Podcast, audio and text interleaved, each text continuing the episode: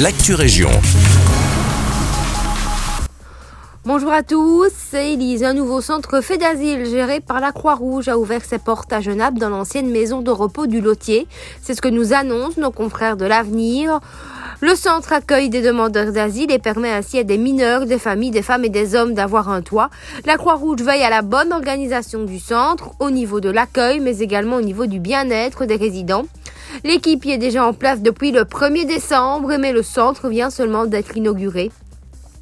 Mais on reste également à Genappe où la poissonnerie La Sol Dorée a réouvert ses portes dans le centre-ville.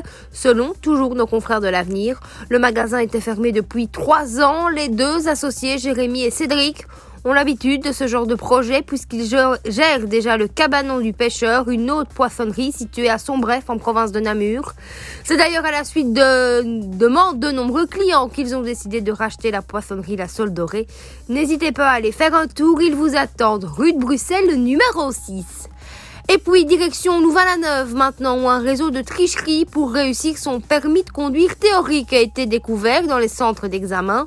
La raison de la triche, les candidats n'étaient soit pas prêts à passer leur examen, soit ils ne maîtrisaient pas bien le français. Ils travaillaient avec une oreillette et une micro-caméra placée sur la veste du candidat. La personne indiquant les bonnes réponses se trouvait sur le parking du centre d'examen. Les candidats au permis, dont certains auraient déboursé jusqu'à 1000 euros, ont été repérés parce qu'ils adoptaient une posture pas naturelle. Une dizaine de tricheurs ont déjà été attrapés entre-temps.